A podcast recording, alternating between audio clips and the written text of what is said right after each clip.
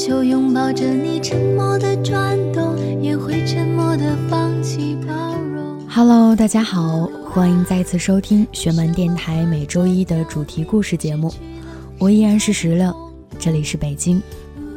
此时正在收听节目的你在哪？天气还好吗？上周六跟雪曼姐一起在荔枝做了直播，非常感谢大家的支持和参与。今天将会通过公共微信十七 seventeen 公布参与直播的获奖名单。中奖的朋友记得通过后台留言你的地址和联系方式，以便我们的工作人员跟你取得联系。今天的节目中将要跟大家分享到的故事主题是：妈妈也曾是爱美少女。爸爸也曾是追梦少年。你有没有和父母一起坐下来静静的聊过天呢？聊聊他们的梦想和他们的曾经。也许你会重新认识自己的父母，因为他们也曾经像现在的我们一样，喜欢一切美好的事物，努力的想要去追求自己的梦想。一起来听今天这几个朋友的故事。如果你也想像他们一样参与到我们的节目互动中来，那么就通过公共微信十七 seventeen 或者是微博左耳工作室来跟我们留言分享你的故事。我们下周一将要跟大家分享到的故事主题是哪个瞬间让你觉得自己长大了？期待看到来自你的故事分享。好了，一起来听今天的节目。妈妈也曾是爱美少女，爸爸也曾是追梦少年。记录人西柚，在车的后照镜里看着你一个人过马路，阳光拉长了你像鱼钩似的背影。我又要准备返校上课了，在家白吃白喝、衣来伸手、饭来张口的日子暂告一段落。因为暑假没有回家，在重庆浪了两个月。所以这次回家来去匆匆，但不管我走得再赶再急，我的背影始终留在你的眼里。青春的光影在我望向你的瞬间转换了场景。这么多年，你一直很努力地支撑起我的梦想，但有谁记得你做过的梦去哪儿了？我听外婆说过，你小时候文章写得特别好，五年级的你和你的文出现在报纸上。你激动地紧紧捏着五十块钱的稿费，一路小跑回家，满脸自豪地把它交给外婆。这事儿我听过不下十次，但每一次听到都会有股崇敬之感在心里涌动。也许我就是这样，在这个故事里无形被你影响的。上了大学以后，我加入了很多写文的平台，偶尔也靠着自己的文字赚点小钱。你说你很后悔后来没有好好读书，成绩一落千丈，也没有继续坚持写文，这是你人生的遗憾。那些年你搁浅的梦想，就让我来替你实现吧。我会一直写下去，为了我的热爱，为了我们共同的梦想，为了他日你也像外婆一样，向我的孩子说起我时也赞不绝口，脸上洋溢着难以掩饰的骄傲。我成长至此，很感谢过去二十一年的养育之恩。过去我弱冠之年无力承担家庭重担，但现在我已经有能力去面对这个世界的风风雨雨，日后也会努力奋斗，保你余生无忧。记录人旁白：前两年搬家的时候，从各个角落里收拾出一堆旧东西。我在杂乱的东西里翻到一本相册，相册里是爸爸妈妈年轻时的模样。当我翻开相册时，才惊讶地发现，原来妈妈年轻时那么好看，一头乌黑的长发，穿着米色的长裙，站在阳光下，脸好像绽开的白兰花，笑意全写在脸上。在我的记忆中，没有妈妈长发的样子。我记得我很小的时候，妈妈就是半长的头发。后来妹妹出生了，妈妈干脆剪了短发，而且越来越短。现在我和妹妹长大了，可妈妈依旧是短发。我曾经问她怎么不留长发了，她总说自己老了还留什么长头发，短头发才方便。相册里爸爸也是很帅气，少年笑容灿烂，充满朝气。去年我计划去厦门旅行，爸爸知道后跟我讲起他以前在厦门工作的经历。他说他中学时候很喜欢读书，可是奶奶不肯让他读，非让他出来工作。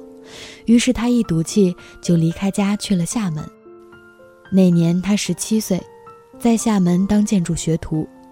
他说厦门很多景点的建筑他都有份参与建设。说起这段经历时，他沧桑的脸上也显现出笑容。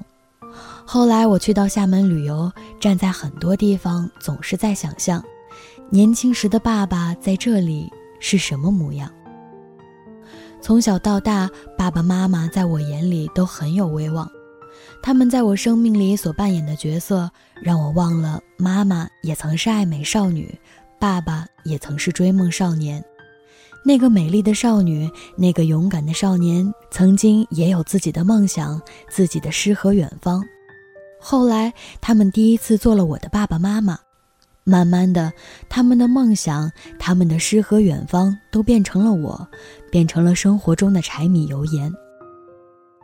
每当想起这些，我都知道我应该爱他们更多一点。这些年，我所有的无忧无虑，只因为背后有他们在默默付出。如今，我慢慢长大了，今后我一定会努力，成为他们的骄傲。记录人美少女，家里有一本破旧的相册，照片已经泛黄了，但却一直是妈妈的宝贝，因为在这个小小的相册里，藏着她最美的青春。令我印象深刻的一张照片是妈妈和一位新娘的合影，听妈妈讲，那是她最好的朋友。后来妈妈来到现在的这个城市定居，两个人也在春去秋来中失去了联络。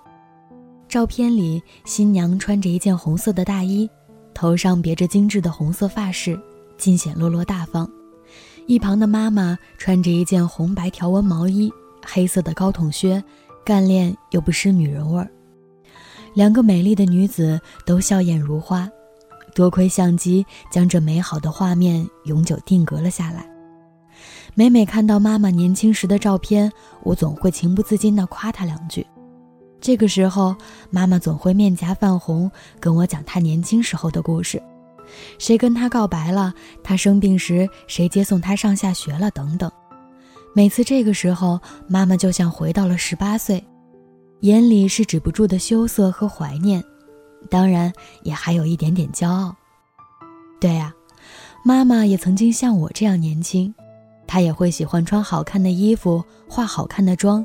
渴望和喜欢的人一直在一起，可是现在他老了，他的衣服总是那几件，皮肤也开始失去光泽，黑发也渐渐被白发覆盖。他将他的青春年华给了我，给了这个家。只祈求时光能够慢一点，不要再让他变老了。我愿用我的一生换他岁月长留。记录人。鲸鱼，前年妈妈过生日的时候，我托了九十九个朋友一起给她发祝福短信。她表面上没什么反应，但后来爸爸告诉我，妈妈特别感动，偷偷的躲在房间里哭了好久。从我记事以来，几乎从来没有见过妈妈流泪。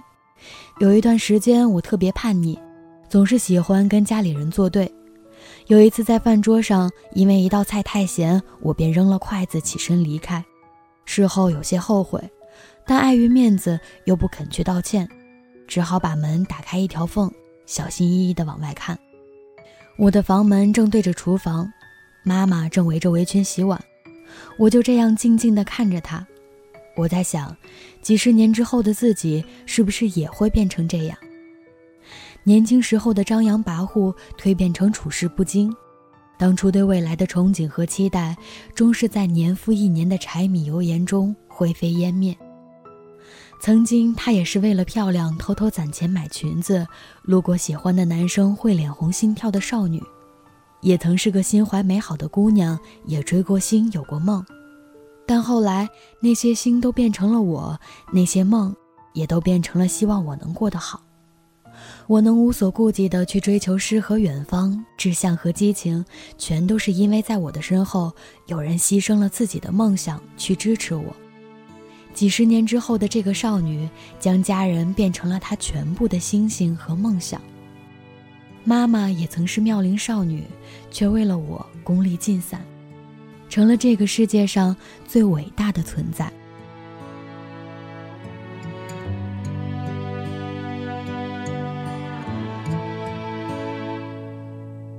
爸爸变的话不多了，每天坐在摇椅上晃。他开始不喜欢热闹，有时只是背着手在街上逛。妈妈头发也白了。吃力的在阳台晾着衣裳，踮起的脚尖在发抖，衣架上挂满了时光。二十年前的自己，喜欢穿着妈妈织的灰色毛衣，和爸爸总有说不完的话，从不担心他们有天会老去。二十年前的自己。对世界充满着好奇，幻想每天都有吃不完的巧克力。只要牵着妈妈的手，就不管去哪里。故事到这里就分享完了。此时正在收听节目的你，有什么想说的呢？每一个为人父母的人都希望自己的子女能够过得好。为了我们，他们愿意牺牲自己的时间、自己的精力，甚至梦想。希望时光能够善待他们，也希望每一个人都能够爱自己的父母更多一点。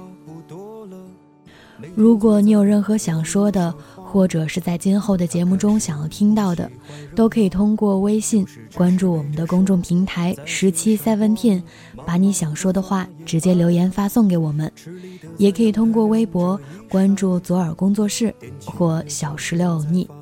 当然，大家也可以通过以上方式参与到我们的节目互动中来。我们下期将要跟大家分享到的故事主题是：哪个瞬间让你觉得自己长大了？期待看到来自你的故事分享。我们下期再见，拜拜。充满着好奇幻想每天都有吃不完的巧克力，只要牵着妈妈的手。就不管去哪里。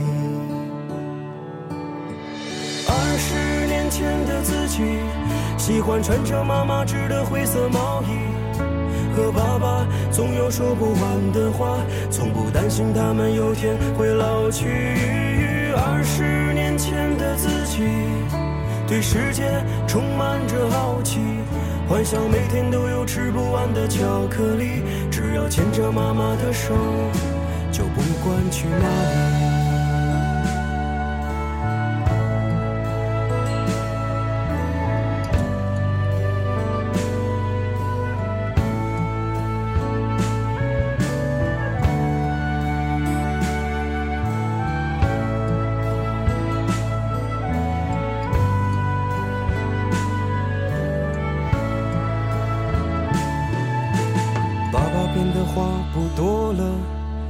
天坐在摇椅上晃，他开始不喜欢热闹，有时只是背着手在街上逛。妈妈头发也白了，吃力的在阳台晾着衣裳，踮起的脚尖在发抖，衣架上挂满了时光。